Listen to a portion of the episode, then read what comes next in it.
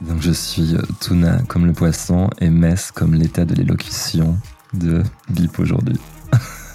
Dans cet épisode de la Quinterview, une redéfinition permanente de la femme et de la silhouette féminine.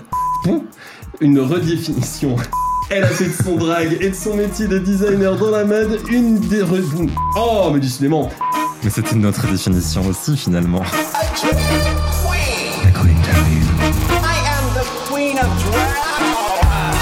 Hello à tous et bienvenue dans la Quinterview. La Quinterview, qu'est-ce que c'est? C'est un podcast d'interview libre, ouverte et inclusive qui vous ouvre les portes du monde merveilleux des artistes queer. Drag queen, drag king, drag queer, club kid, créature plus l'infini et au-delà. Ici, on parle de vie de drag, de vie out of drag, de construction artistique et de processus créatif. Je suis toujours Bip et la curiosité est mon plus beau défaut. Aujourd'hui, pour ce nouvel épisode de la Quinterview, j'ai décidé d'inviter une artiste qui n'a pas sa mèche dans sa poche. Originaire de Belgique, mais plus noble qu'une parisienne, elle a fait de son drag et de son métier de designer de mode une redéfinition permanente de la femme et de la silhouette féminine. Suivant son humeur, elle vous enchante ou elle vous hante. En tout cas, c'est sûr, elle est démente. Je me fatigue. Bienvenue pour ta Quinterview, tout la messe. Merci. Quelle introduction. Ouais, je sais. Franchement, il y a des fois, je me lance dans des envolées lyriques nuls et je vais jusqu'au bout parce que c'est nul et je trouve ça super. Bravo. Faut, faut, faut faire l'éloge de la médiocrité parfois aussi. C'est moi la médiocrité. Non, c'est ma médiocrité à moi.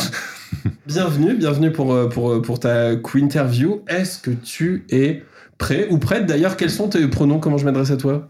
Au féminin, c'est bien, ça, ça fait croire que le personnage est crédible. Ok, très bien. Alors, est-ce que tu es prête pour ta Quinterview Tout à fait. Dans un premier temps, avant de parler avec Tuna, je voulais m'adresser à Clovis. Et du coup, bah, savoir un peu où est-ce que tu as grandi et quelles sont, euh, quelles sont tes origines? Euh, alors, j'ai grandi en Belgique. Je viens d'un petit village qui s'appelle Uln et qui est euh, situé des frontières euh, néerlandaises et allemandes. Et donc, je grandis euh, dans un tout petit village, donc à la campagne, parmi les vaches. Mon père fait des aménagements et des terrassements dans les jardins de tout le village. Et ma mère est infirmière quand je suis petit, puis elle devient prof d'art infirmier. Comment ça se passe un peu cette, enfance, euh, on va dire, euh, rurale? Ben, en fait, moi, je, viens d'une. euh, Mes grands-parents, ils ont quatre enfants. Donc, en fait, on, toute la famille habite dans le même village. Donc, j'ai plein de cousins qui ont mon âge. Et en fait, mes cousins, quand je suis petit, en tout cas, c'est vraiment la société dans laquelle je suis, finalement. Et, et on fait tout ce qui est. Tout ce qu'on fait dans un village, c'est-à-dire qu'on est toujours dehors euh, dans des espèces de bois en train de créer des cabanes et, euh, et ce genre de choses et, et fuir des vaches quand on se rend compte qu'elles nous courent après. et voilà. Donc une enfance très cabane.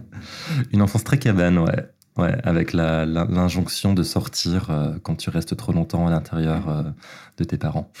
C'est, euh, je sais pas. L'injection de tes parents. Je ne restais pas à l'intérieur de mes parents, je tiens à préciser. Les précisions ont été faites. Et t'as fait, t'as fait de, belles cabanes. Est-ce qu'il y a une cabane dont tu étais la plus fière? Alors, il n'y a, y a pas une cabane dont je sois particulièrement fier. Euh, ayant le père que j'avais, en fait, on avait beaucoup d'aide, donc je sais pas, la fierté ne me revenait pas. Mais euh, il y a quand même une cabane qui était dans l'arbre euh, chez moi, donc en hauteur, donc ça c'est plutôt chic, et qui avait un death ride qui permettait de descendre de la cabane dans le jardin. Et le petit death ride perso à l'époque, c'était très cool. Très sympa. Oui, petite construction. À mon avis, pas tout à fait euh, homologuée, mais euh, néanmoins amusante. Très sympa. Moi, j'avais fait une cabane avec des potes et nous, on avait fait les toilettes à l'extérieur. Donc, c'est-à-dire qu'on avait la cabane et on avait, on avait fait une petite, euh, une petite donc au coche dans la cabane pour, pour faire les toilettes. Et donc, on avait accroché une bouteille d'eau, on avait fait un trou et, euh, et on, avait, euh, on avait inventé les, les- les toilettes sèches. Bravo. Merci beaucoup. Mais j'adore les cabanes. J'ai vraiment une passion, euh, une grande passion cabane. Je suis content qu'on se retrouve là-dessus. Et l'école, ça se passait, euh, ça se passait comment? T'avais des matières préférées? Pas vraiment. Je pense qu'à l'époque, je voulais être astronaute ou euh, que, que des métiers un peu scientifiques comme ça, archéologue. euh. donc, euh, les sciences, ça me semblait euh, top. Je collectionnais des pierres aussi. des, pierres, des pierres précieuses. Tu pouvais euh, envoyer euh, 35 cents, je ne sais pas où, et tu recevais chaque semaine une nouvelle pierre précieuse avec son histoire. Dis donc, madame. Avec ses paillères précieuses. Oui, mais il fallait, après, il fallait bien coller euh, les, petits, euh, les petites étiquettes, tout ça, pour bien te souvenir de quelle pierre tu avais reçu quand. Et je crois qu'à la fin, ma collection, c'était un peu n'importe quoi parce que j'avais arrêté de. Je, je préférais la poésie de la pierre que son nom. Quel a été ce, ce- ce drame pour tes parents du moment où tu as voulu, où tu as souhaité faire option euh, latin-grec Ouais, là, on est un peu plus loin dans la. Tout à fait. Euh, oui, donc j'en- j'entre en secondaire. Euh, Mes parents, qui sont euh, des gens avec des esprits extrêmement scientifiques, se réjouissent de mon intérêt, de mon intérêt pour les sciences. Sauf que quand j'entre en secondaire, tout ça commence à m'ennuyer un peu. Et puis, euh, je suis en troisième secondaire. En France, ça veut dire que tu as plus ou moins 14-15 ans. Et, euh, et je me retrouve dans une classe avec des gens euh, avec qui j'ai pas spécialement envie de passer beaucoup de temps. Euh, et du coup, euh, je remarque que la classe de latin-grec, euh, ben, mes potes y sont. Et donc, ce serait super de faire latin-grec. Et, et donc, je dis à mes parents que j'ai changé de classe parce qu'on nous permettait de changer de classe en début d'année, tout ça, pour aller en latin-grec. Et là, c'est le drame. je, mes, ma- mes parents m'emmènent voir la préfète, euh, je sais pas comment on dit en France, la La, directrice, la de l'école. directrice. euh, ouais. Euh, pour parler de, de ce choix qui met tellement en danger mon futur. et, euh, et la préfète, qui en plus était historienne, euh, ne comprend pas très bien pourquoi mes parents viennent me voir, ne comprend pas très bien pourquoi on a besoin de parler d'un étudiant pour qui tout se passe extrêmement bien, et surtout quand il veut simplement faire latin-grec, ce qui veut dire avoir plus d'heures de cours en plus, mais moins de, de- de cours de sciences. Quoi. Et donc, euh, donc voilà, mes parents étaient euh, particulièrement terre à terre. Un, un drame de vie. Tout à fait, qui m'a complètement changé. J'imagine. Latin-grec. Quelle idée saugrenue. Je sais, mais je suis tellement. euh, J'adore le peuple. J'aime être proche des gens. voilà. Et le latin-grec voilà, me permettait d'avoir une certaine proximité avec euh, Voilà. des gens d'une autre époque. Et cette classe de, de, de latin-grec, est-ce que tu arrives à retrouver aussi un peu plus de, de proximité avec d'autres d'autres personnes, d'autres gens? Oui, l'adolescence, c'est clairement un moment où pour moi l'école ça devient un peu difficile. Euh, je suis out euh, assez rapidement. Enfin, c'est pas. Pour moi, c'est pas trop une question, mais quand on me la pose, ben je réponds. Et donc, ben évidemment, la, les rumeurs courent. Et, euh, et donc, c'est un moment qui est un poil compliqué. Et latin grec, c'est en fait euh, une classe aussi euh, où c'est une classe très soudée, où tout le monde se, défend beaucoup les uns les autres. et bizarrement peut-être, c'est une classe assez cool, où en fait les, étudiants qui y sont font partie des, on va dire, des, des gens populaires à l'école à l'époque. Et du coup, euh, faire partie de cette classe, avoir ces- la défense de ces personnes-là, fait que en fait les gens osent plus trop euh, me m'embêter, puisque c'est ça à l'époque, euh, sur mon orientation sexuelle ou ma personnalité ou quoi que ce soit. Ok, mais il y a des gens de cette époque-là que tu as, gardé, euh, qui t'ont défendu plus que, plus que d'autres? Il y a ma meilleure amie, ouais, en particulier, euh, qui est vraiment genre euh, la fille qui vient euh, d'Angleterre, euh, qui est métisse, euh, qui est trop belle, qui est hyper intelligente, qui parle parfaitement français, parfaitement anglais, évidemment, et, qui du coup, euh, euh, je sais pas si elle va m'en vouloir si je dis ça, mais se fait tous les garçons cool de l'école, et du coup, avoir son soutien à elle, ben, c'est particulièrement. Enfin, en fait, on va pas ennuyer le meilleur ami d'eux parce que en même temps, on l'aime bien et qu'elle et qu'elle a cette influence-là. Et effectivement, c'est encore aujourd'hui ma meilleure amie. C'est quelqu'un avec qui j'ai gardé contact, euh, même si on habite euh, toujours euh, très loin l'un de l'autre. Mais c'est ouais, une- un pilier dans ma vie. Un super pilier, un super bouclier. Bah, bravo à elle et merci et bisous à elle. Mm. On Et rappelons-lui l'embrasse. et rappelons-lui qu'elle est beaucoup moins cool aujourd'hui, Diane, si tu nous écoutes. Désolé Diane. Sorry. Et t'avais des passions? Quand t'étais enfant? Bien sûr, moi je fais euh, 300 000 activités euh, parascolaires parce que euh, tant que tant que ça se passe bien à l'école, euh, mes parents m'autorisent à euh, tout le temps ajouter euh, des activités euh, après les cours. Et du coup, euh, ben, je commence la danse quand j'ai 4 ans et j'en fais pendant euh, toute euh, mon, mon enfance et adolescence jusqu'à ce que j'ai 21 ans. Qu'est-ce qui te plaît avec la danse? Euh, Je sais pas trop, il y a un rapport au corps et une façon de, communiquer qui m'intéresse. Parce que je pense qu'à l'époque, moi, je suis pas quelqu'un qui parle beaucoup. Euh, et tout à coup, euh, la danse, c'est à la fois une façon de communiquer, et puis c'est une façon de communiquer qui est célébrée, où en fait, euh, je, c'est complètement contextuel, mais parce que je suis le seul garçon euh, dans des classes de filles, ben, je suis toujours au centre, euh, j'ai toujours euh, le premier rôle du ballet, etc. Et, donc, il y a une espèce de validation qui se passe à cet endroit-là qui qui est très confortable. Et puis, et puis, en plus, pendant mon adolescence, je commence à faire tous les types de danses possibles et imaginables parce que, parce que vraiment, c'est c'est l'endroit où je me sens bien et, et où finalement je fais du sport comme un garçon devrait faire et je sais pas moi je le vis comme ça bien que ce soit un sport considéré comme féminin. Donc euh, la mascotte de la danse, c'est Mhm. toi. Ouais, à l'époque en tout cas. Aujourd'hui je ne suis pas sûr, mais soit. Et après, euh, et après voilà, moi j'ai fait du, euh, j'ai fait du de la batterie et du piano. En fait, j'ai commencé par faire du djembé parce que mes parents m'ont inscrit en cours de djembé avec mon cousin parce que quelle bonne idée de, leur faire faire du djembé ensemble. Et puis, euh, et puis le djembé c'est pas l'instrument le plus euh, intéressant en tout cas pour moi et pour mon cousin non plus. Et du coup, le prof de djembé donne aussi un cours de batterie. Euh, Le cours de batterie juste après le cours de djembé, donc j'ai le temps de voir euh, les étudiants de batterie qui arrivent et euh, est-ce que ça donne un peu de frapper sur euh, tous ces instruments à la fois. Et du coup, j'ai commencé euh, la batterie. Et puis quand je me suis rendu compte que j'étais un peu frustré, que je pouvais pas faire de la batterie tout seul, c'est-à-dire que nous, ce qu'on faisait, c'est qu'on jouait souvent sur des, sur des bandes son. Euh, ben, j'ai commencé le piano à ce moment-là en me disant, ok, en fait, j'aimerais bien aussi un instrument où je peux être vraiment euh, indépendant et, et pas suivre une bande son. Quoi. Et du coup, tes parents, ils arrivent à, à suivre un petit peu ce, ce- toutes ces passions et tout ce, tout ce rythme de nouvelles euh, découvertes et activités? Ben, ça suit pendant un temps, et puis après, il y a un moment dans mon adolescence où on me demande de faire des choix. Parce que comme je suis dans un village, ça veut dire qu'en fait, tout, ces- tout ça, en fait, il faut m'y conduire. Et donc, c'est toujours le, le village voisin pour tel cours, l'autre village pour tel cours. Donc, c'est un peu compliqué quand, quand je demande en plus de commencer de la photo, et ci et ça. Euh, tout à coup, on me demande de faire des choix. Et donc, euh, chaque début d'année euh, scolaire, c'était le moment où je devais décider euh, qu'est-ce que j'arrête, euh, qu'est-ce que je commence de nouveau. Et, euh, et, et c'était toujours des grandes discussions entre mes parents et moi sur euh, non, mais en fait, les cours ça se passe bien, donc pourquoi j'ai pas le droit d'en faire plus, tout ça, tout ça. Le mercato des hobbies chaque année, quoi. Ouais.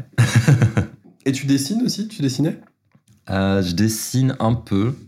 J'ai toujours un peu dessiné sur le côté, mais c'est pas un truc que je prends nécessairement très au sérieux.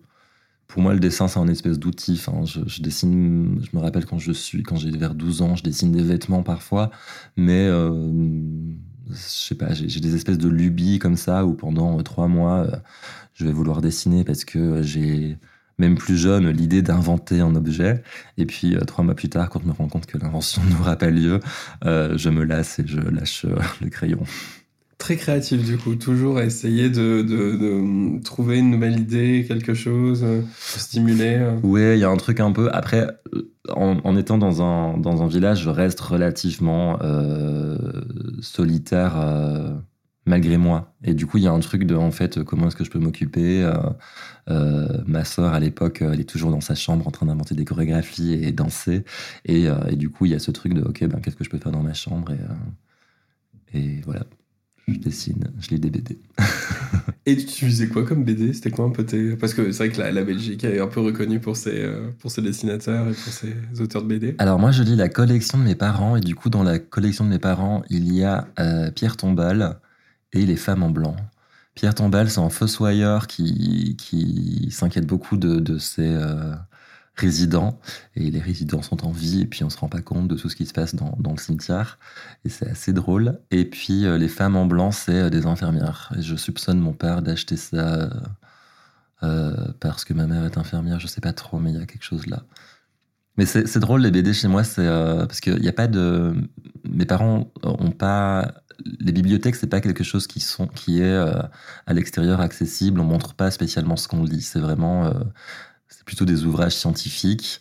et des BD euh, dans le cas de, mon père. Et du coup, ces BD, elles sont dans une armoire en bas, dans le hall d'entrée. Et en fait, moi, très jeune, je les lis après minuit, en fait. Je descends, quand je sais que je suis censé être endormi, je descends chercher les BD et puis je lis les BD sous mes couvertures avec une lampe de poche.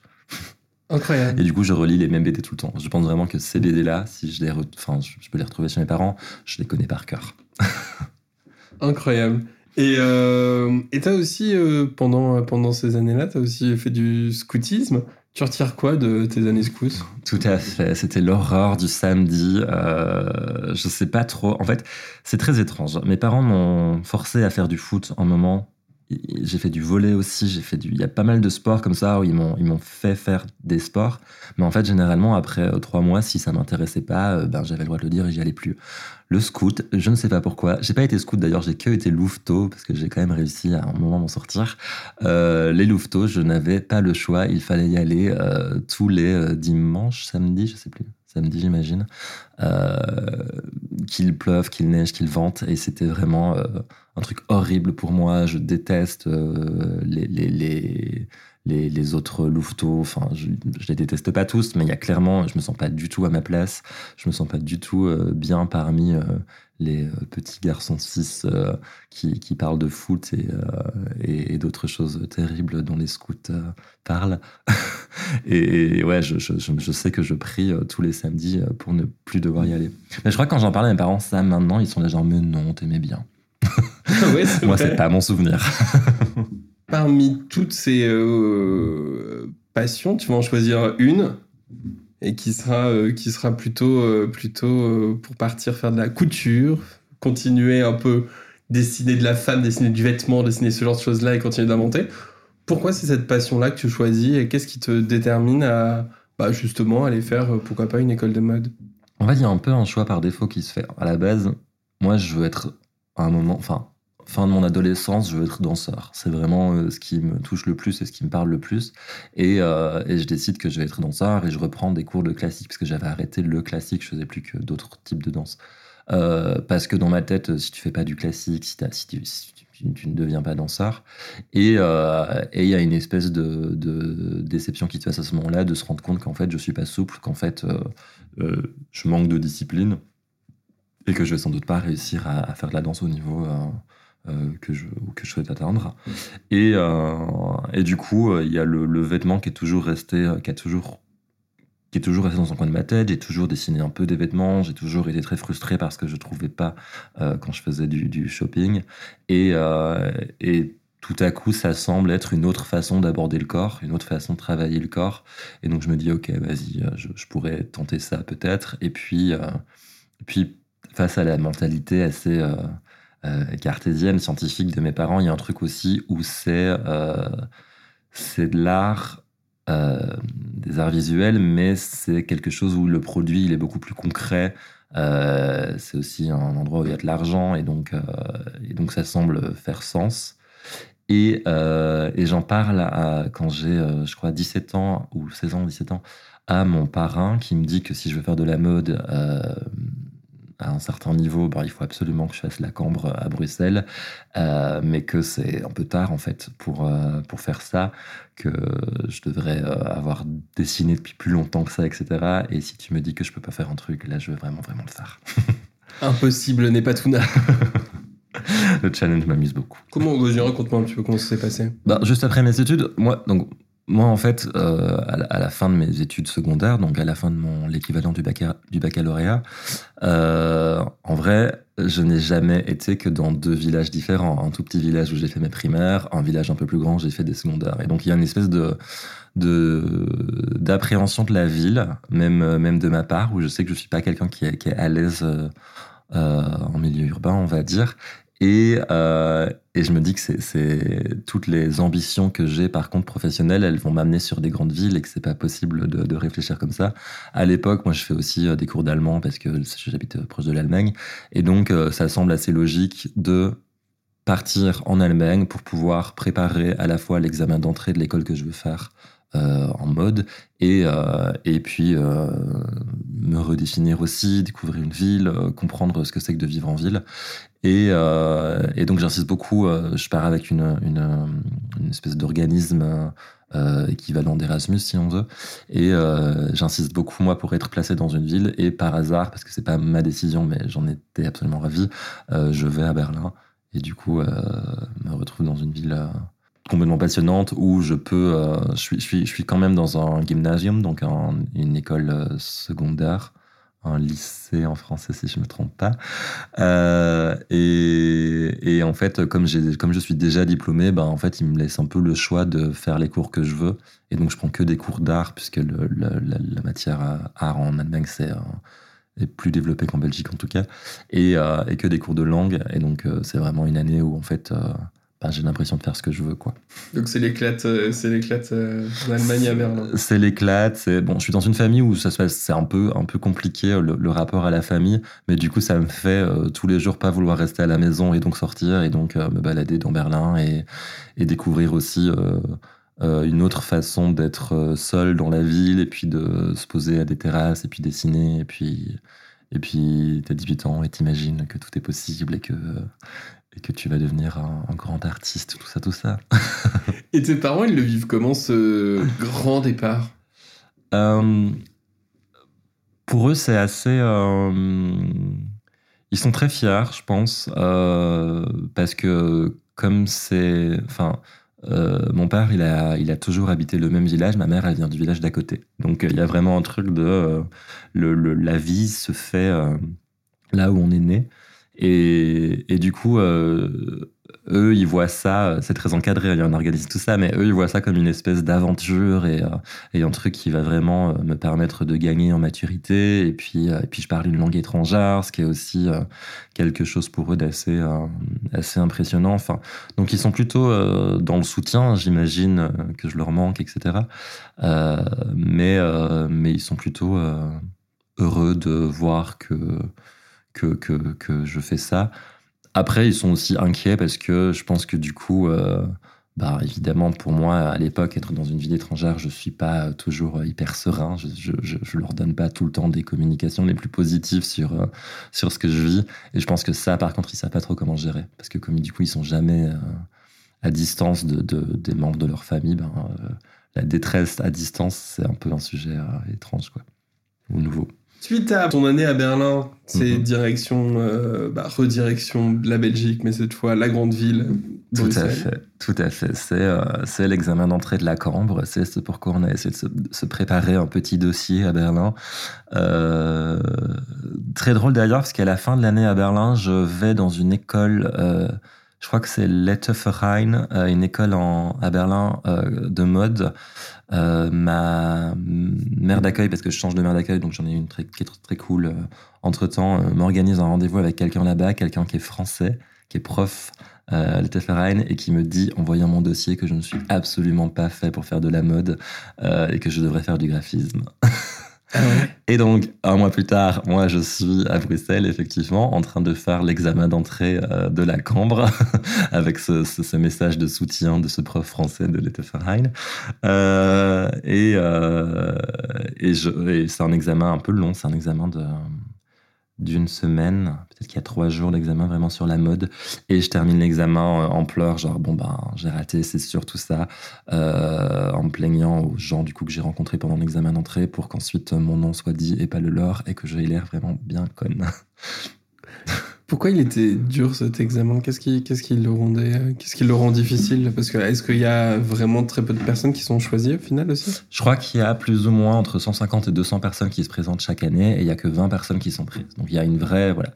Après, euh, moi ce que j'ai trouvé très dur, c'est que je m'étais je m'étais préparé moi. euh, je m'étais renseigné sur la mode, tout ça, blabla, mais je m'étais assez peu renseigné sur l'école.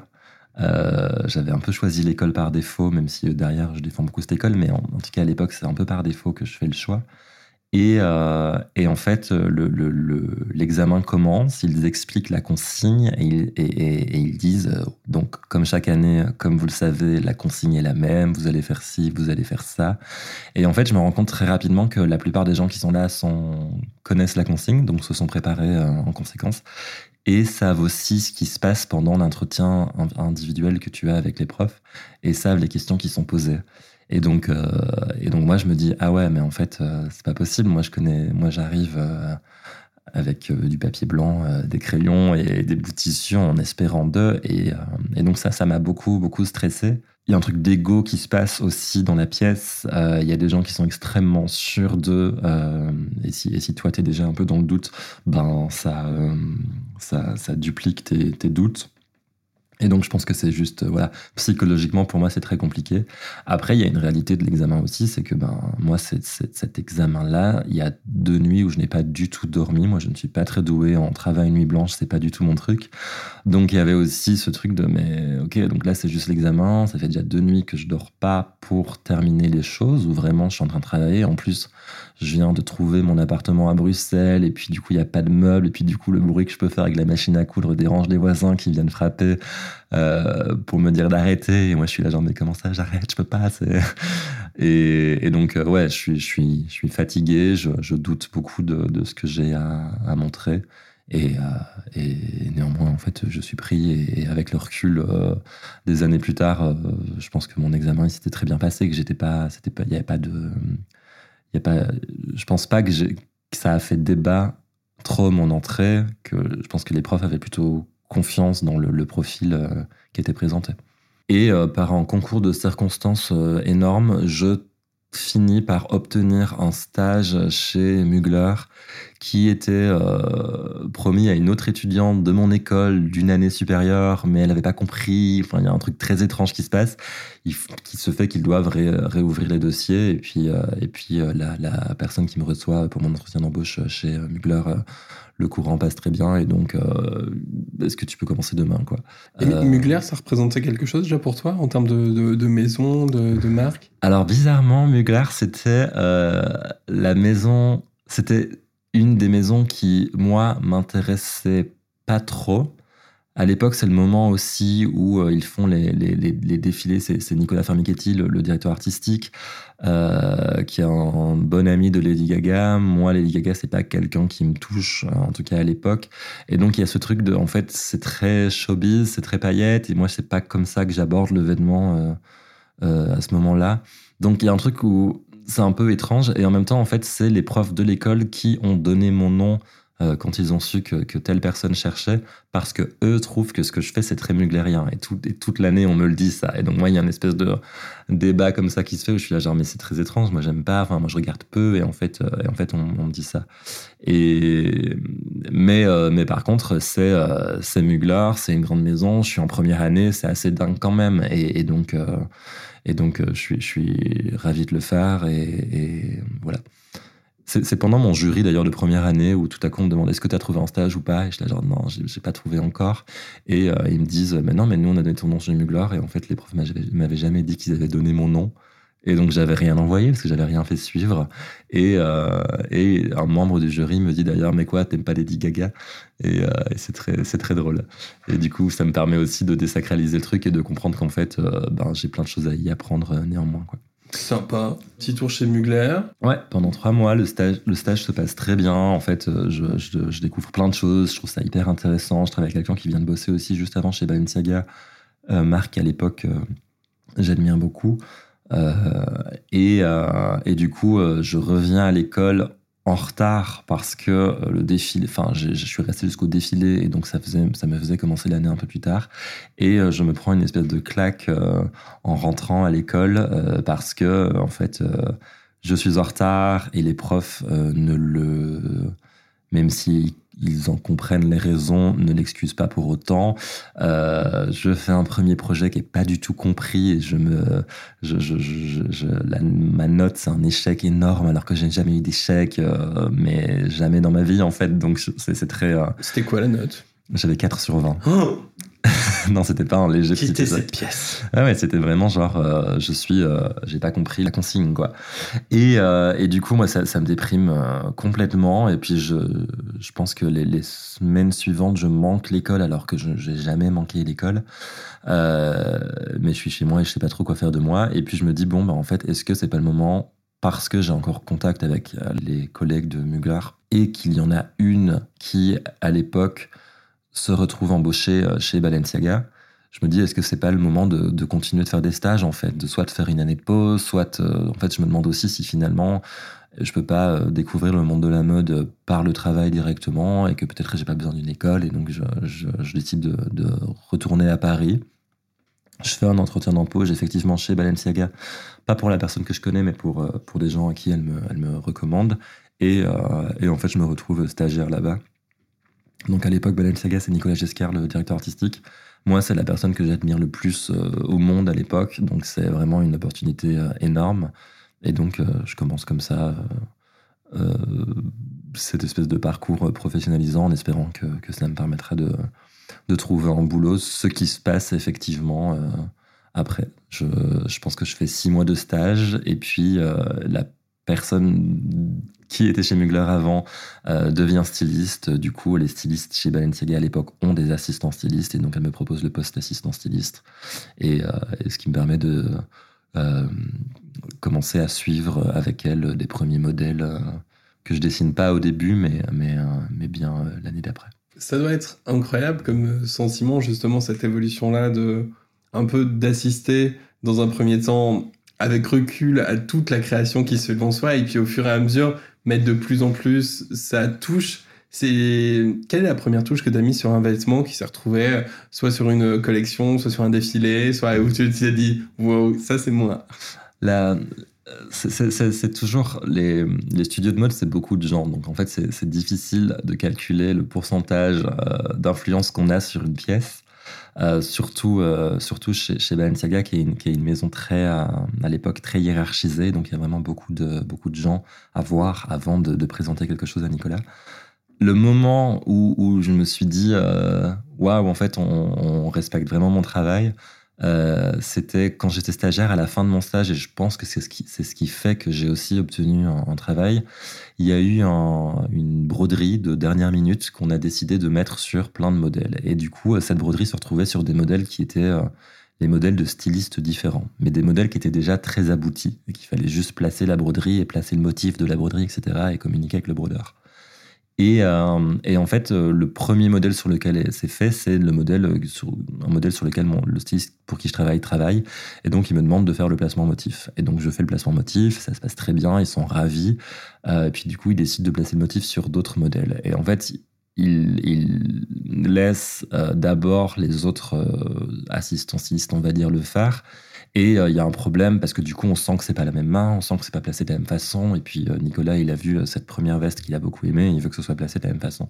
Et donc en fait, on, demande est-ce que la même personne fasse le placement broderie, ce qui fait que tout à coup, moi, je me suis, je suis dans la hiérarchie entre guillemets projetée parce que je, ne rends plus compte à, au styliste pour qui je travaille, je rends compte à la head designer. Et donc ça veut dire que tout à coup, ben, je lui parle. Euh, j'échange avec elle, j'explique mon process et, donc, ça veut dire que tout à coup, elle, voit comment je travaille et elle peut juger de, ce que je fais et de comment je le fais. Et, euh, en fait, euh, ben, il y, a, tout de suite beaucoup de confiance, en tout cas sur ce projet, qui se met en place. Et, c'est un moment un peu de, de, switch pour moi dans la maison parce que tout à coup, on se rend compte que ben, le petit stagiaire qui est, très jeune, puisque moi j'ai 21 ou 22 ans, euh, ben euh, il est euh, consciencieux et il travaille bien et, il comprend, il arrive à parler de, choses abstraites, il comprend ce qu'on essaye de lui dire et il l'applique. Et, voilà, et je pense que quand Julie, la, styliste pour qui je travaille après, m'embauche, quand elle présente mon profil à, à, la head designer, je pense qu'il y a effectivement un truc de on me fait faire l'entretien évidemment et on pose plein de questions et je dois présenter plein de choses, mais je pense qu'il y a déjà une espèce de, il, y a une, confiance qui est déjà là qui fait que l'entretien n'est pas, euh, pas traumatisant pour moi, on va dire. La suite de ça, euh, ça va être euh, ça va être quoi ensuite après après Balenciaga? C'est le retour à l'école? Donc en fait ouais, je travaille un an pour Balenciaga et puis euh, Nicolas Jescar quitte la maison. Euh, on est nommé euh, Alexander Wang et du coup euh, ben pour tout le monde dans la maison ça change beaucoup la donne parce qu'on était tous là parce qu'on était euh, extrêmement admiratif du travail de de Nicolas Jescar et donc la maison est en train de changer beaucoup tout le monde s'en va etc Euh, Julie s'en va, donc moi je me retrouve euh, sans boss. Euh, il y a justement un styliste qui n'a pas d'assistant, donc on décide de nous mettre ensemble. Et moi je négocie tout de suite de avoir mes propres modèles. Et donc je reste encore un an là-bas. Et je travaille donc pour Alexander Wang en faisant mes premiers modèles. Et c'est ben, d'abord hyper euh, excitant parce que tout à coup euh, c'est moi qui signe les dessins, c'est moi qui dessine, c'est moi qui vais voir les modélistes, qui explique le modèle, qui, qui, qui fait euh, raccourcir ou rallonger euh, le, le pantalon. Et, euh, et puis en fait au bout d'un an, je me rends compte que le process d'Alexander qui est très américain euh, me convient pas tout à fait que en fait euh, ben chercher un boulot ailleurs c'est très compliqué parce que comme je suis le petit dernier arrivé alors que tout le studio essaye de partir ben en fait je suis pas sûr que mon profil ait beaucoup euh, de d'intérêt ou séduise beaucoup d'autres maisons. Et donc je me dis à ce moment-là euh, en fait est-ce que c'est pas le moment de reprendre les études? Est-ce que c'est pas le moment de te donner la possibilité de faire euh, tes propres collections. Et en, en- évidemment euh, pendant tout ce temps où je suis pas à Bruxelles néanmoins je regarde les collections des étudiants de la Cambre des étudiants avec qui j'ai étudié.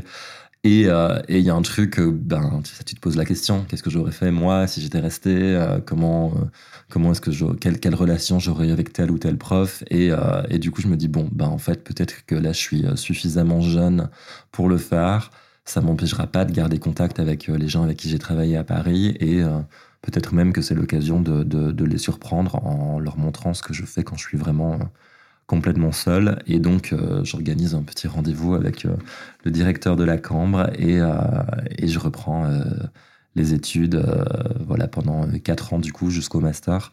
Suite à, suite à l'école, pour quelle maison tu vas, tu vas te mettre à travailler? Qu'est-ce que que tu vas trouver sur ton, sur ton chemin? Alors, donc, je reprends mes études, mais le truc qui est étrange, c'est que je dois continuer de faire des stages tout le temps. Du coup, en fait, mes stages, ce que je fais, c'est que souvent, je vais chez des anciens employés de Balenciaga. Euh, je crois que j'ai fait, si je me trompe pas, deux stages chez Paco Rabanne et un stage chez Acne Studio. Et, du coup, en fait, Paco, c'est vraiment... euh, Enfin, Rabanne, maintenant, ils ont supprimé le Paco. Euh, euh, Rabanne, c'est vraiment une maison où euh, où il y a beaucoup d'anciens euh, de Balenciaga. Et donc il y a une espèce d'ambition de remettre en place les, les, systèmes de travail qui existaient chez Balenciaga. Et donc c'est vraiment une maison qui est euh, pour moi très agréable parce que je sais très très bien ce qu'ils veulent, je sais comment comment travailler, comment présenter le, le le process et le travail en cours. Et, euh, et voilà. Et donc, euh, en fait, derrière mes études, euh, c'est là aussi que je vais. Et donc, et donc, il m'engage. Et, Julie, qui était chez Balenciaga, et maintenant. Julie, en fait, c'est vraiment la personne que j'ai suivie partout. Elle était chez Mugler, puis Balenciaga, puis chez Paco Rabanne, et chez Paco Rabanne. Et donc, elle est ravie de, me retrouver. Et, je commence à bosser là-bas, où je vais rester, en fait, euh, cinq ans.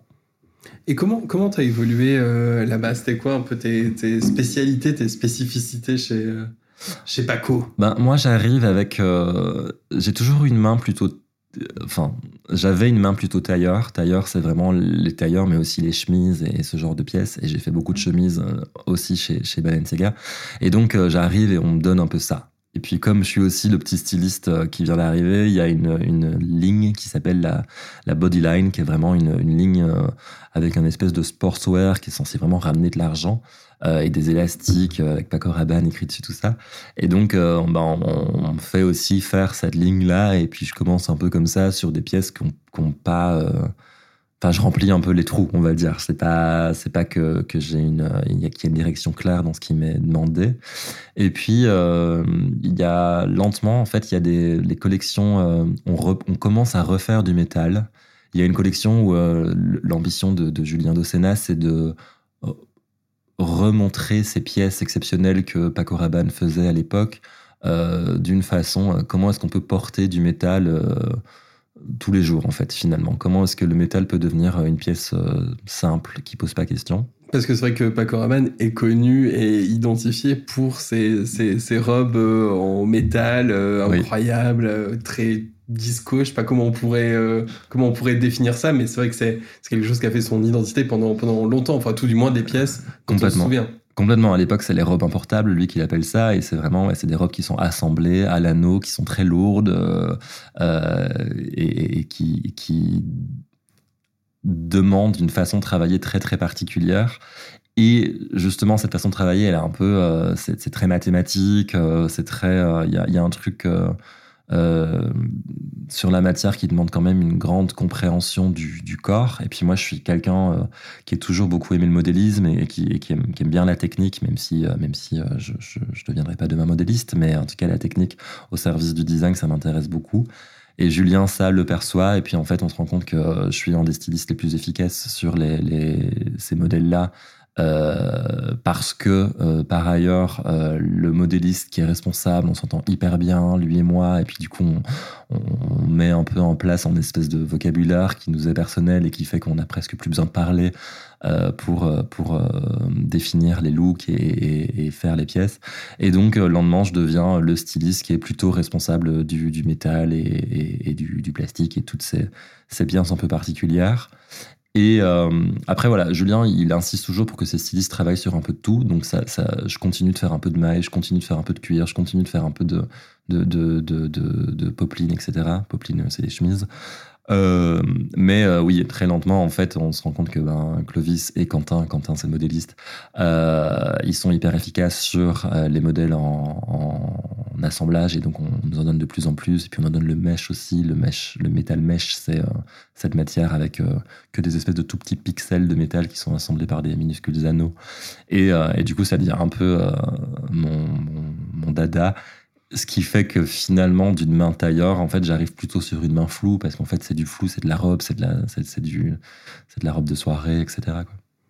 Et tu prends du plaisir à ça, justement, à être euh, reconnu là-dedans dans cette spécificité euh, métallique? Ouais, je pense qu'il y a un truc. Je pense que c'est, ce que j'hérite aussi de mes parents. Il y a un truc de, euh, en fait, je suis reconnu sur euh, du design, ce que moi je, j'aime énormément, mais en plus je suis reconnu aussi sur une espèce de main, sur, euh, sur un, un, une capacité de compréhension euh, de la matière qui est un peu scientifique. Et donc je pense que ouais, il y a euh, moi, je suis très très fier de, faire ces robes-là. En plus, elles sont évidemment super excitantes parce qu'il y en a, elles, coûtent très cher, donc il n'y a pas trop de stratégie commerciale derrière. Le but, c'est de faire de l'image.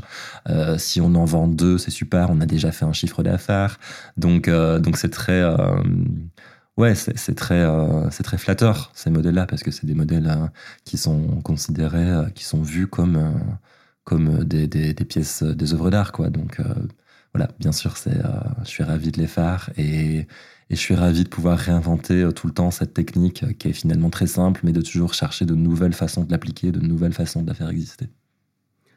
La reconnaissance, le fait d'être reconnu pour son travail. Je déteste ça. J'ai l'impression, parce que tu en parles assez peu. mais ça devient, ça devient d'où ce, ce besoin de, de reconnaissance? Je pense de mon père. Je pense que mon père, c'est quelqu'un qui est extrêmement bosseur, qui... Euh... Moi, j'ai toujours vu mon père bosser tout le temps, et du coup, la valeur travail, c'est vraiment euh, quelque chose euh, dont on hérite ma sœur et moi, et, et, et, du coup, je pense que en décidant de faire de l'art ce qui, peut-être, pour un ouvrier, peut sembler de la masturbation intellectuelle, tout à coup d'être aussi dans le phare, d'avoir des, des, un book qui, qui, qui, prouve que je travaille et qui, et qui montre, enfin, ces robes, les robes dont on parle, c'est aussi des robes qui prennent énormément de temps. Euh, ouais, je pense que ça, ça, ça, ça, fait de l'écho avec ça et, je veux toujours, évidemment, comme tous les enfants, euh, euh, plaire à mon père et, et prouver que, que, que que ces valeurs sont les miennes et que, et que, et que ce que ma vie, euh, entre guillemets, entre dans son système de valeurs. Et c'est arrivé? Oui, oui, oui, mon père est quelqu'un qui est, qui, est, qui est, très... Euh, à nouveau, voilà, c'est pas quelqu'un qui verbalise énormément, mais néanmoins, il me dit qu'il est très fier de moi. Euh, moi, ce que je trouve intéressant aussi, c'est quand mon père, il parle de moi, même, même devant moi, il parle souvent de moi comme d'un couturier ce qui pourrait, euh, ce, qui, est un mot qu'on évite parfois euh, dans, dans, le monde du design parce que c'est pas, ça dit pas tout à fait la même chose. Et moi, je trouve que dans la bouche de mon père, c'est extrêmement flatteur parce que je sais ce qu'il veut dire par là. Alors, je sais qu'il comprend pas tout à fait. Euh, euh, les concepts et ci et ça, mais, euh, mais en tout cas, il sait que je travaille, il me le dit, il apprécie que je travaille beaucoup, tout ça. Et c'est quelqu'un qui sait toujours beaucoup euh, dépensé aussi. Euh, il, euh, tous les déménagements que j'ai fait, il m'a aidé, mais aussi sur les shootings que je faisais quand j'étais étudiant. j'ai shooté sur un ancien circuit automobile, qui, enfin une ancienne fabrique automobile. Il y avait un circuit sur le toit, et puis c'est un espèce d'endroit très très bizarre en Belgique. Et puis du coup, mon père m'a montré ce circuit, et puis j'ai voulu shooter là. Et puis en fait, il a contacté les gens là-bas pour s'assurer qu'on puisse avoir les autorisations pour shooter sur ce toit. Et puis il m'a conduit là-bas. Et, euh, et c'est vraiment euh, ma, famille a toujours été euh, autant ça pouvait leur faire peur parfois les voies que j'empruntais, autant quand j'étais dans ces voies, ils ont toujours été dans un soutien. Euh, Voilà, ma mère, euh, les jours des shootings, faisait des sandwichs pour tout le monde. euh, on s'assurait qu'il y ait de la lumière euh, pendant la nuit parce que j'avais décidé que la nuit ce serait super. Et, voilà, et vraiment, pour ça, je dois reconnaître que mon père s'est aussi euh, beaucoup dépensé. Et donc, euh, et donc euh, ben, ça, ça prouve euh, combien il respecte mon travail et combien il a envie de soutenir euh, ce que je suis en train de faire et combien, même s'il comprend pas tout conceptuellement, il entend la valeur euh, que ça a. Trop mignon. Très mignon. Et Là, maintenant, c'est le moment des questions de, des questions de Mia, parce que je, je pense que tu le sais, mais à la rédaction de la Interview, j'ai une assistante éditoriale qui m'aide à préparer euh, l'émission, qui s'appelle... Qui s'appelle... Bah oui, comment elle s'appelle déjà? Bonjour, je m'appelle Mia. J'ai 4 ans normal. Mon plat préféré, c'est des plats italiens. C'est c'est que de la pizza. Eh bien, je te présente euh, Mia, Mia, Tuna, Tuna, Mia. C'est important de bien s'entourer. Exactement. Enchanté, Mia. Et donc Mia, voilà, elle est accompagnée de ses parents, elle est allée enquêter, enquêter sur toi, euh, Tunames, et du coup, bah, elle s'est posé plein de petites questions. C'est Ça, vraiment des questions pour moi Oui, Ah, c'est pas des questions sur le drag en général, elle a vraiment des questions pour Tunames. elle, elle a des questions pour Tunames. Mais il faut pas montrer Tunames à cette pauvre enfant, la pauvre. Il a pas de cheveux. Pourquoi tu mets pas de perruque? C'est une très bonne question, Mia. Euh, parce que je pense que la féminité ne se définit pas par le, par le cheveu. Si un jour, Mia, tu, tu, tu viens à perdre tes cheveux, tu ne seras pas moins femme. Euh, si tu es femme, Mia, par ailleurs, je ne sais pas. Très bien, très bonne question. Pourquoi tu t'appelles Tunames Alors, tuna, ça veut dire euh, le ton en anglais. Et euh, je trouvais que c'était une belle façon de se, réapproprier l'insulte euh, faite aux femmes. Et euh, pour l'anecdote, en fait, le, prénom Tuna, je l'ai trouvé avec ma meilleure amie dont, je parlais plus tôt, à cause d'un Instagram d'un chien que je t'encourage à, à- visiter. Insta- Instagram qui s'appelle Tuna Melts My Heart. Et c'est un, c'est un petit chien dont je ne connais pas la race, euh, qui a pas trop de poils, enfin qui est, ou alors il a des poils beiges, peut-être je me rends pas bien compte, et qui a en tout cas une dentition euh, vraiment euh, très à lui.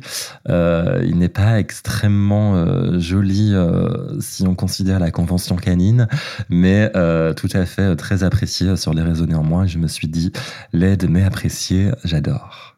Oui, on est quand même euh, sur un chien où- euh, avec des dents très prééminentes, un visage euh, très expressif, On sent qu'il a vécu des choses. et on sent euh, que voilà, les, les- les propriétaires ou les, les- gens qui s'occupent de, de ce chien savent le mettre en valeur. Vraiment. n'est-ce pas Ils adorent ça. Vraiment, sur, ouais. sur des petites Tuna, vidéos Make. My Heart euh, sur, sur ah bah, 2 millions de personnes quand même qui suivent. Oui, euh, oui, j'ai la même ambition, mais on n'y est pas. On je l'a- pas les bons propriétaires, c'est pour ça. Mm, mm, on sait pas mettre en valeur comme ça. Je, je vais continuer d'essayer. Et ça a toujours été ton nom, euh, Euh, oui, ça a été le premier nom que je me suis trouvé en drague, et puis il y a un moment où je me suis dit non, en fait, je suis une queen conceptuelle, et puis j'ai besoin de quelque chose de beaucoup plus, euh, beaucoup plus euh, juste, et donc je me suis dit tiens, en fait, on va, on va s'appeler euh, Robert Blind à cause de l'expression to rob blind, et, et c'était, c'était très intelligent tout ça, et puis en fait, je me suis maquillé la première fois, je me suis vu complètement dégueulasse dans le miroir, et je me suis dit non, non, ce n'est pas Robert Blind, c'est bien Tunames. Et voilà. to, to Rob Blind, ça, veut dire- ça signifie quoi en français? Enfin, Euh, to rub blind, c'est. euh, c'est euh, euh, ah, je retrouve plus l'expression. faire passer des vessies pour des lanternes.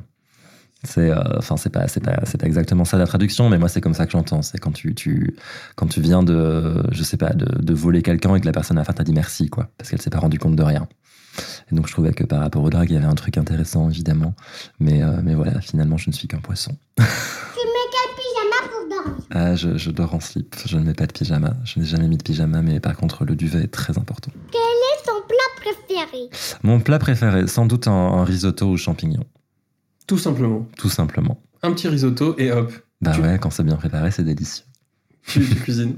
Je ne cuisine absolument pas. C'est pour ça que pour moi, un risotto aux champignons, ça semble déjà un truc infaisable. Et quand on m'en sert, je suis là genre, waouh, tu as fait un risotto aux champignons. Donc euh, non, non, je ne cuisine absolument pas. Euh, Je, je mélange euh, des tomates et des bouts de mozzarella et je suis là genre, j'ai fait tout seul. Félicitations. Merci. Tous les, j'ai un- j'ai une espèce de petite tradition personnelle. Le dimanche, j'aime bien de manger un gros plat de pâtes avec les sauces toutes préparées, horribles, euh, que, que voilà. Et, euh, et du coup, quand je le sais, je dis, euh, j'ai fait la passade à la nonna et puis je- j'en fais tout un, tout, j'en fais du- des caisses alors que, alors que mon secret, c'est de rajouter un tout petit peu de. C'est un secret. Faudra euh, censurer ça. Non, vraiment, c'est un secret, faut pas le dire. Faut vraiment que ça Ça ne me ressemble pas du tout. Je suis Ouais. désolé, je ne sais pas ce qui m'a pris. dans ton livre de, de, de cuisine euh, ancestrale de, de toi-même, qui n'a qu'une page, du coup. Mm. Eh bien, merci beaucoup, Mia, pour, euh, pour toutes tes questions. À Merci, très bientôt. À la prochaine fois. À la prochaine fois, Mia. Gros bisous. Bisous. On était en train, avant les questions de Mia, de savoir quel pyjama tu mettais pour dormir. Mm. On allait venir un peu sur le, sur le drag. Donc, tu as découvert le drag, on va dire, pendant plus ou... Enfin, comment tu as découvert le drag de manière générale et à quel moment tu t'y es euh, collé? Tu t'es inscrite. Tu t'es inscrit. Bonjour, je voudrais m'inscrire au, au drag. Euh, alors moi, je découvre le drag euh, quand j'ai, euh, mon avis, 16 ans, euh, avec euh, mes, copines PD. Nous sortons au club le You à Bruxelles le dimanche. Et j'y vois, la première fois que je vois une drag queen, je vois la Diva Live qui fait une performance. Et, c'est voilà, c'est ma première rencontre du drag. Sans doute plus ou moins couplé tout de suite avec les films d'Almodovar et, ce genre de choses. Et euh, je m'y intéresse pas vraiment. C'est-à-dire que c'est euh, la fête, c'est chouette, c'est festif, mais euh, j'ai pas grand-chose euh, à en dire de plus que ça. Et puis euh, quand je fais mes études, les, les, les gens de ma classe regardent Drag Race, la, la, la version américaine. Et, euh, et du coup, euh, je me sens un tout petit peu exclu des conversations et je me dis, tiens, je vais quand même y jeter un œil. Et je regarde, je sais plus sur les conseils de qui, mais il faudrait que je remercie cette personne. Euh, je regarde la saison All Stars 2 pour commencer, qui est, euh, je trouve, toujours aujourd'hui une, de mes saisons préférées. Et, euh, et du coup, euh, ben, je suis emporté. Je trouve ça trop, je trouve ça trop chouette. Et puis, je trouve ça, ça, m'amuse beaucoup. Et donc, je commence un peu à regarder ça sans. je suis jamais quelqu'un qui va prendre des abonnements et tout ça pour pouvoir tout voir. Donc, je, ce que je trouve en streaming, je le regarde. Ce que je trouve pas, je le regarde pas. Mais, mais ça devient un peu. je sais qu'en tout cas, dans ma dernière année d'études, alors que ma collection n'a pas grand chose à voir avec ça, euh, mes pauses de midi, je les passe en, en- en regardant ça parce que, parce que je suis de retour chez mes parents, que je travaille chez mes parents, que je me suis euh, isolé et que du coup, euh, ça devient ma petite, le petit bol d'air frais ou gay. Et ce premier moment de, de, de, de rencontre avec toi et le drag, mais cette fois, plutôt que le voir, le... Le faire. sur la tronche. Ben, du coup, en regardant tout ça, j'ai cette tendance à me projeter, à me dire j'aurais fait quoi, euh, comment, euh, comment je, serais euh, moi drague. Et euh, et il y a un truc qui, qui me gêne toujours un peu. Enfin, c'est pas que ça me gêne, c'est que je trouve ça un poil réducteur peut-être. C'est que euh, je retrouve pas les féminités que moi j'ai envie de voir. C'est-à-dire que euh, l'archétype de la femme avec le, le cil très long et l'eyeliner qui, n'en finit pas, tout ça euh, est très présent. Mais euh, je trouve que ben, même sur le paysage mode, finalement, il y a déjà d'autres féminités qui sont en jeu et qui n'ont pas de représentation. Et, du coup, par hasard, sur mon shooting de ma dernière collection euh, et sur le, le le dernier défi de la camp, je me rends compte que quelqu'un, euh, un garçon qui s'appelle Antoine et qui habite dans mon village, euh, est maquilleur, est devenu maquilleur. Et, euh, et du coup, il est ravi de, de, de maquiller sur ma, sur ma collection de, de, de fin d'année et on parle un petit peu de, nos rapports au maquillage et donc je lui parle du drag et lui, lui il me dit que, que c'est aussi un truc qui l'intéresse et qu'il a jamais trop fait tout ça et on décide de, s'organiser un petit euh, drag date et, euh, et donc on, la première fois que je me mets en drag c'est lui qui me maquille euh, c'est le moment où je termine mes études. Donc, en fait, comme je vous avais dit, enfin, comme je t'ai dit, je, je, viens de rentrer chez mes parents pour faire ma dernière année d'études. Et donc, je suis encore chez mes parents avant d'aller à Paris. Et lui habite à ce moment-là aussi chez ses parents. Et du coup, on se dit, bon, bah, on est tous les deux dans ce village où il y a quand même rien à faire. Euh, Est-ce que tu veux qu'on tente un petit maquillage? Et donc, euh, je lui demande de me maquiller comme Alaska, euh, ce qui, qui n'arrive tellement pas. Je suis assez laide. Je suis donc chez moi dans un drag un peu bizarre, un peu dégoûtant. Et, euh, et mon père, en plus, euh, rentre du travail à ce moment-là et donc me découvre en drague. Et je suis là, genre, hey, coucou. et il comprend pas très bien ce qui se passe, mais bon, ça le perturbe pas plus. Il a l'habitude des lubies de son fils. Et, euh, et du coup, voilà, ça, c'est mon, ma première expérience drague. C'est à la fois enivrant et à la fois, tu te dis que avant d'en faire quelque chose de concret, enfin, que tu es encore très loin d'en faire quelque chose de d'intéressant. Et donc, euh, qu'est-ce qui s'ensuit de, de ça? C'est-à-dire que ça devient un peu quelque chose de, récurrent ou c'est plutôt pop, pop, pop une fois de temps en temps ou... C'est vraiment un truc, euh, ça reste dans ta tête, je continue de regarder un peu ci et là, et puis en fait j'habite Paris, et je commence à rencontrer aussi un peu la scène drag, de croiser des drag queens en soirée, et, euh, et, puis du coup il y a, y, a, y a des prises de position qui continuent de se passer dans ma tête, mais euh, clairement, euh, techniquement, je suis une nouille, et, et du coup, ouais, tous les, tous les six mois, il y a un truc de, allez tiens, j'ai peut-être envie de sortir en drag là, et donc je commence à faire des make-up, mais très conscient de, euh, des limitations de, de, ma technique. Et du coup, en fait, j'ai tendance à euh, me dire bon, bah, en fait, euh, il faut assumer le truc, il faut déjà remettre en question qu'est-ce qui fait une drague, est-ce que finalement tu as besoin de mettre des fossiles pour être drague ou pas? Et donc, je commence à expérimenter comme ça avec des, résultats plus ou moins convaincants et surtout pas très convaincants, mais parfois convaincants sur le moment. tu crois que t'es, tu crois que t'as trouvé un truc et puis tu rends compte, euh, tu te rends compte euh, deux semaines plus tard que t'avais rien trouvé du tout. Euh, et, euh, et voilà, et je commence un peu euh, à expérimenter ce que c'est que de sortir maquillé, la façon dont du coup tu te présentes, dont les gens te regardent, dont tu peux un peu te réinventer. Et ça, ça m'intéresse. Et, et, et le, le, le, le- l'engouement des, potes autour fait aussi que tu continues un peu. Mais c'est vrai que c'est un peu. euh, euh, ouais. Il y a des grandes pauses, il y a des moments où je fais rien du tout, il y a des moments où je sors trois fois euh, parce que tout à coup, vas-y, en fait, je vais vraiment me lancer, je vais le faire. Et puis finalement, tu te dis non, je vais pas le faire, je suis quand même moche. Et puis il y a quand même toutes ces, ces à Paris euh, qui sont trop belles euh, et, qui, et, qui, et qui font des coups aussi finalement parce que la scène, elle est quand même. elle est quand même. Il n'y a pas énormément de scènes non plus, surtout à l'époque. Donc, donc c'est un peu, ouais, c'est un peu comme ça sur un. Voilà. Et puis, il y, a un- rapport aussi pour moi à la mode qui est un peu compliqué. C'est-à-dire que j'ai pas l'impression que le milieu drag à l'époque soit nécessairement ce que la mode valide. Et donc, je sais pas si je suis pas en train de perdre peut-être de la pertinence en tant que designer face à certaines maisons. Et donc, et donc, il y a ça aussi qui fait que je le fais, mais un peu pour moi, un peu, euh, un peu discrètement.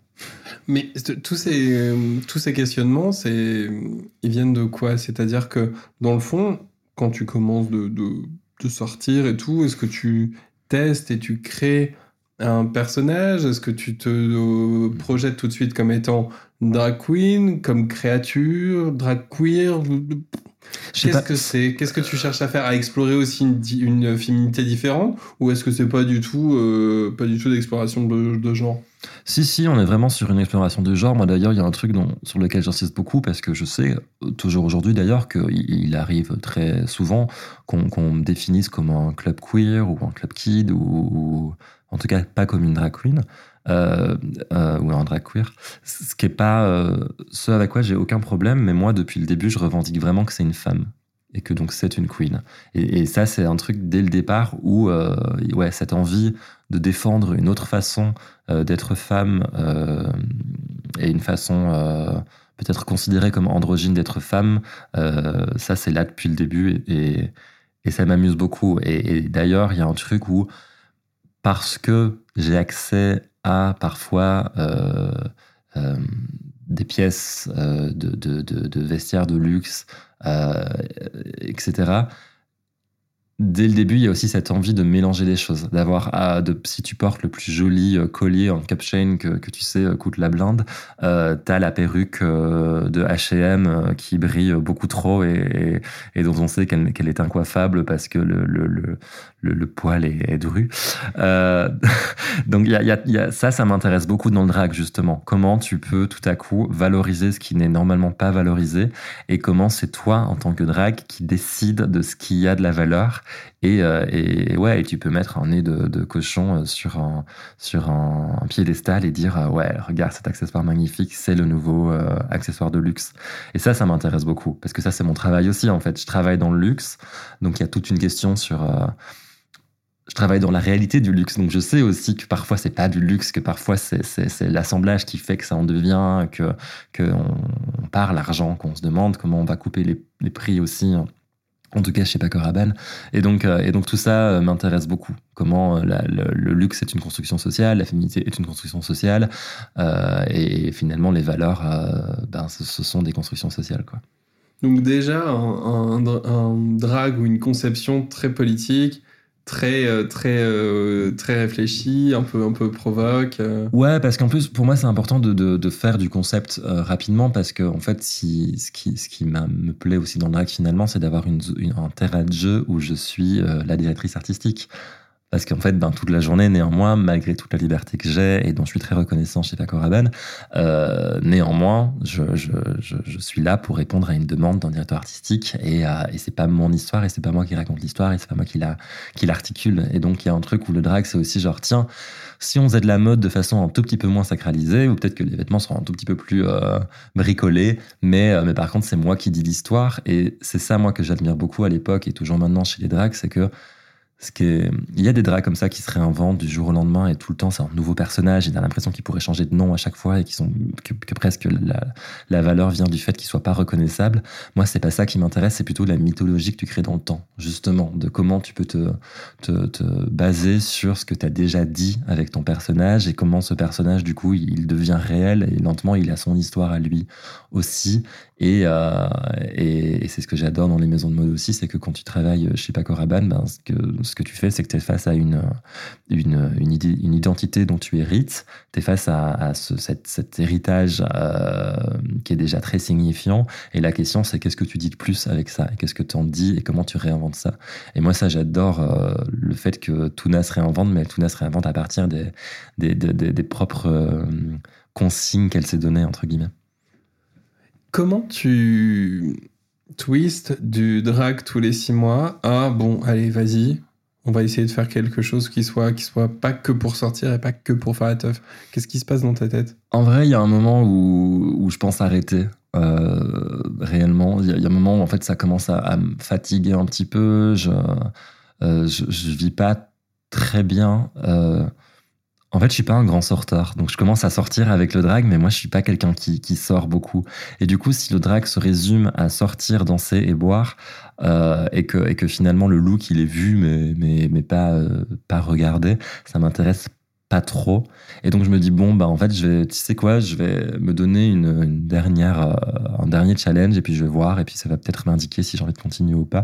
Et je décide de performer pour la première fois. Et donc je, m'inscris à une scène ouverte euh, et c'est la ma première performance et la réception de la première performance qui fait que je me dis ah waouh en fait euh, cette performance que j'ai construite euh, dans mon coin tout seul et qui était peut-être un tout petit peu euh, conceptuelle en fait elle a été très très bien euh, je sais pas si elle était comprise mais en tout cas elle, a, a, a, a touché des gens et, tout à coup ce qui se passe dans ma tête à moi chez moi en fait est, partageable et, c'est là que ça devient très excitant et puis il y a des opportunités qui, se font aussi après cette première performance et, du coup je suis lancé et, je suis ravi d'avoir pu montrer euh, ce drag pas tout à fait conventionnel, mais avoir été euh, aussi applaudi que la, la, parfaite drag queen qui est passée après moi. Et, euh, là, je suis, je suis regonflé et je commence. quoi. Parce que c'est vrai que pour ta, pour ta première scène, ta première scène ouverte, tu as fait un, lip sync à travers un tenue, un vêtement qui a été évolutif, ou ensuite ton lip sync se continue avec, euh, avec un tissu sur le visage, mais on voit quand même tous les mouvements de, de tous les labiales, tout, tout, le, tout le lip sync, etc. Quand on réussit à faire euh, une première performance qui reste iconique, qui reste dans les mémoires, dont on va te parler pendant très longtemps, comment on réussit à en faire une deuxième, une troisième différente, et comment, en fait, le fait d'avoir fait un premier succès peut euh, impacter ta, ta créativité par la suite? Bah, le truc, c'est que moi, je crois beaucoup aux premières performances euh, des, des, des, des, Queens et King, etc. Euh, tu, tu mets ta première perf, c'est quelque chose de je pense je vois des gens se lancer un peu juste genre ils ont envie de se lancer, ils sont pressés, mais moi c'était pas du tout ça. Moi je voulais vraiment me lancer au moment où j'étais prêt, où j'avais un truc à dire, où j'avais un truc à montrer. Et donc euh, bah, ma première preuve elle est extrêmement préparée. En fait j'ai le temps de, réfléchir à des choses. Comme tu dis j'ai trouvé ce tissu qui a, des, qui a des propriétés très particulières et qui me permettent de, de créer un reveal euh, que j'ai pas trop vu dans le drag donc, donc euh, voilà et puis et puis il y a tout ce, cette, ce, tout ce que a de signifiant par rapport euh, au texte que je choisis tout ça. Donc j'ai voilà j'ai eu le temps de réfléchir tout à coup quand après on me dit euh, deux semaines plus tard hey viens performer dans notre bar il y a une espèce de, crainte de, de, décevoir de te dire ouais mais en fait je peux sans doute pas préparer autant les choses et puis et puis en même temps c'est le début donc tu prépares quand même des choses qui, qui demandent énormément d'efforts. Et il y a. Je crois qu'au départ, j'étais très très motivé. Je me disais, waouh, c'est cool. Euh, moi, j'ai, j'ai, à l'époque, j'avais pas beaucoup de following. Et puis tout à coup, j'avais plein de gens qui, étaient, qui avaient débarqué sur Instagram et qui me suivaient après ma première perf. Et j'étais là, genre, waouh, c'est fou un peu. Et, euh, et en fait, ben, je continue de performer, je continue de recevoir des, compliments et moi je suis je suis pas content de tout, mais mais je suis pas, euh, je me sens pas complètement me trahir. Euh, mais néanmoins en fait, ouais cette première perf, elle, devient, elle commence à me hanter en fait. C'est-à-dire que je suis là genre waouh, en fait je vais jamais faire aussi bien. Et aujourd'hui je comprends euh, que cette première perf, elle a été aussi bien reçue aussi parce que justement j'étais la petite meuf timide de qui on n'attendait rien et ça se voyait que j'étais pas à l'aise sur scène etc quand j'ai commencé et donc et donc il y avait vraiment une espèce de surprise qui se faisait et donc je sais que la réception de cette perf elle était aussi contextuelle mais à l'époque je finis par me dire ah ok en fait euh, j'ai rien inventé de mieux depuis euh, j'ai pas trouvé de, de façon plus euh, créative d'interpréter de, de, des chansons et, euh, et du coup ouais il y, y, a un truc où moi je sais que cette perf je l'ai refait, hein, je l'ai refait quelques fois après, mais euh, j'ai eu aussi besoin de, d'un peu la, l'enterrer. Et, euh, et j'ai fini par filmer cette performance. Je l'ai filmé euh, au moment où il y a y a trois ans, quelque chose comme ça. Peut-être un an après ne plus l'avoir fait du tout, parce que je me disais bon, en fait, ce serait cool d'avoir une trace vidéo un peu propre de cette chose. Mais mais c'est vrai que c'est pas une perf que j'ai voulu refaire beaucoup. Et ce, type de tissu élastique, il n'y a que maintenant que je commence à, à le réenvisager. Parce que je pense que entre temps mon drag il s'est déplacé, que moi là où je, là où je, je place euh, euh, le curseur valeur sur mes performances, il est un peu ailleurs et que donc même moi, cette perf finalement, elle est, euh, elle est désacralisée. Qui est Tounames aujourd'hui? Imaginons, je ferme les yeux, je veux la voir. euh... C'est assez. Euh... En fait, de plus en plus, j'ai tendance à décrire Tounames comme un projet plutôt qu'une personne. Et donc, je sais que quand on me demande de la décrire comme une personne, je dis les mêmes choses. Je dis souvent que c'est une espèce de femme agoraphobe, rédactrice en chef, divorcée, qui parle plus à ses enfants et qui déteste le mode, le monde, euh, et aime la mode par ailleurs. Euh, mais c'est vrai que de plus en plus, moi, je me rends compte qu'aujourd'hui, dans ma pratique, euh, je préfère définir Tuna comme un projet. Euh, parce que j'aime mettre une distance aussi avec mon corps à moi et imaginer que Tuna, ça pourrait aussi devenir le corps de quelqu'un d'autre. Et donc, je pense que Tuna, ce que c'est pour moi aujourd'hui, c'est vraiment ce projet qui remet en, question les conventions esthétiques. Et bien sûr qu'elle a une personnalité parce que parce qu'elle hérite de, plein de, de, traits de caractère qui sont les miens quand, quand c'est moi qui incarne Tuna, mais je pense qu'elle pourrait aussi exister autrement. Quoi. Ok, un peu comme, euh, imaginons, tu as un logiciel et on vient euh, insérer la, la clé USB euh, Tuna.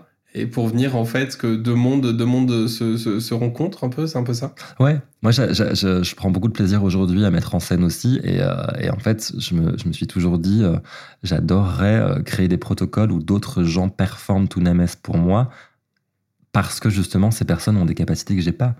Enfin, ima imaginez une, une Tuna qui fait de la pole dance, pour moi c'est envisageable. Pourtant, ça semble un peu éloigné du, du, personnage euh, à, cet instant-ci, mais, euh, mais je pense que y a, ça m'intéresse de, justement la mettre euh, en danger ou en tout cas de, de, de, trouver de nouveaux terrains de jeu pour, pour ce personnage. Et Tuna, dans ton corps à toi, avec, avec tes tes attributs, ton visage et tout, elle ressemble, elle ressemble à quoi? Euh, Ben Tuna, c'est un, c'est le clown euh, hyper, euh, hyper esthétique pour moi en fait, parce qu'il y a vraiment cette, euh, donc Tuna, c'est d'abord un teint extrêmement blanc.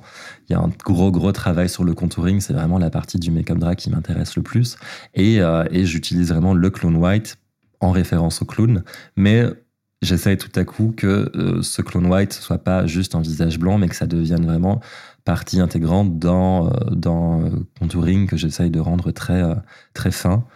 Euh, Tuna, c'est un nez. Moi, le, contouring de mon nez, c'est vraiment euh, à la fois ma, la plus grande question. Enfin, c'est l'enjeu tout le temps quand je commence à me maquiller, c'est mon nez. Et, je ne dis pas que je le réussis à chaque fois et que j'en suis toujours fier, mais en tout cas, c'est vraiment un point sur lequel je passe du temps. Euh, parce que moi, mon nez, c'est ce qui est critiqué quand je suis, quand je suis jeune. Parce que j'ai un très long nez. Et du coup, euh, même Tuna, au tout début de, de, mon drag, elle avait un nez encore plus long. J'allongeais mon nez encore plus pour, pour mettre en évidence euh, ce, truc qu'on qu qu qu critiquait. Euh, évidemment, c'est un peu de calvitie, parce que pourquoi, pourquoi cacher complètement ma calvitie alors que je tiens à célébrer euh, ce qui est critiqué par la société normalement Et, euh, et puis, ben, Tuna, après, c'est évidemment une espèce de colonne, quoi je suis très grand, je suis euh, plutôt euh, mince et, euh, et en fait j'aime bien ça. Et je, je mets pas trop de padding et je mets pas trop de corset et tout. J'aime bien de dire que mon corps, comme il est finalement, ben il est déjà féminin et, et que en fait dans sa façon de se mouvoir, il y a tellement de choses qui est dit. Que, que, que l'image du sablier, peut-être on peut s'en débarrasser. En tout cas, moi, je m'en débarrasse. Et, euh, et, ce travail, parce que voilà, tu disais, tu parlais de célébrer la calvitie, c'est euh, célébrer ce qui n'est pas célébré. Comment t'es arrivé à ce travail avec, euh, avec justement les perruques, avec les cheveux, avec cette, cette, mèche aussi qui te caractérise beaucoup? Parce que je pense qu'il y a un truc de quand je commence, ok, je mets des, je mets des wigs un peu de merde et tout, et puis en fait, du coup, je revalorise ces objets. Mais il y a un moment dans mon drag où je me rends compte qu'en fait, je fais ça du coup pour les objets, mais je fais pas ça pour ce que moi je critique. C'est-à-dire qu'au début de mon drag, je cache toujours mon crâne.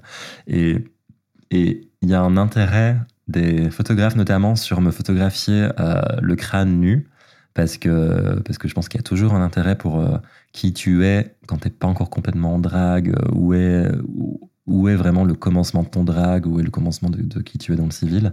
Et, euh, et puis du coup, moi, ça m'interroge. Et puis en même temps, j'ai pas envie de mon montrer mon crâne. Et puis je me demande, mais en fait, t'as pas envie de montrer ton crâne, pourquoi? Et, et, tout à coup, c'est mon histoire personnelle qui est en jeu.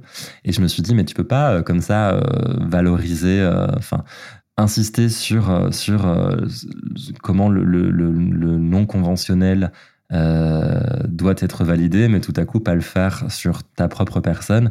Et donc ça commence sur ok, comment je peux montrer mon crâne et je suis à l'aise avec ça? Est-ce que du coup peut-être j'ai pas besoin de le montrer complètement, mais est-ce qu'il y a une autre façon de de, de, de, montrer ce crâne? Et euh, j'ai pas fait des mèches tout de suite. J'ai commencé par avoir des espèces de perruques où euh, la, le, le, le le, commencement des cheveux se faisait pas à l'endroit où commencerait le cheveu euh, d'une femme, ou tout à coup, euh, finalement, peut-être que je pouvais, enfin d'une femme cis, je veux dire, ou tout à coup, peut-être que je pouvais allonger mon, mon, mon, crâne énormément et avoir un front immensément long et des cheveux quand même, et que peut-être ça parlait de d'autres choses. Puis, inévitablement, à un moment, tu finis par commencer à coiffer des mèches, à te demander comment tu peux les mettre sur toi, et, euh, ça devient un peu une, signature peu malgré toi, juste parce que ben ouais, c'est la façon la plus euh, évidente de célébrer ton crâne, tout en ayant euh, cette mèche très coiffée qui parle clairement du cran euh, en coiffure et donc d'un truc extrêmement féminin. Tuna mèche. Tuna mèche, ouais. Minuit Divinine m'appelle comme ça. Tuna, elle est snob. Mais est-ce que tu es aussi snob? Est-ce que tu es aussi snob dans la vie? Je, je crois que j'ai un. Je crois que je, je, je peux apparaître snob. Et je pense que d'ailleurs, Tuna, elle est pas snob volontairement. C'est juste qu'en fait, je me rends compte que euh, ma façon peut-être de tout euh, trop intellectualiser et trop euh, fait qu'on on, trouve snob. Et là où peut-être dans la vie, justement, j'essaye d'aller contre ça. Tuna, c'était genre, mais en fait, pourquoi pas C'est un personnage. Est-ce que ce serait pas, est-ce que ça peut pas être très drôle finalement que le personnage soit extrêmement snob Est-ce qu'il n'y a pas un truc à jouer là-dedans? Et, euh, et voilà. Mais après, je me rends compte que c'est à double tranchant. Parfois, les gens pensent que je suis euh, réellement snob. Et à la fin, c'est pas à moi de le juger. Peut-être que je suis réellement snob.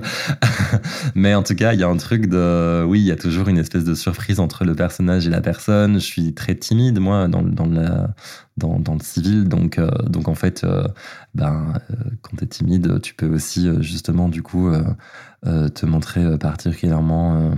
humble ou en tout cas essayer de jamais faire de vagues et ce qui est ce qui est plutôt mon cas je pense et du coup oui il y a toujours quand les gens me rencontrent parfois, c'est euh, on t'a pas reconnu alors que, alors que je, enfin, le, crâne rasé, tout ça, c'est quand même des gros indices. Mais mon attitude fait qu'on me reconnaît pas parce que je, je suis pas aussi, euh, j'ai pas confiance en moi. j'aime bien rester discret, quoi.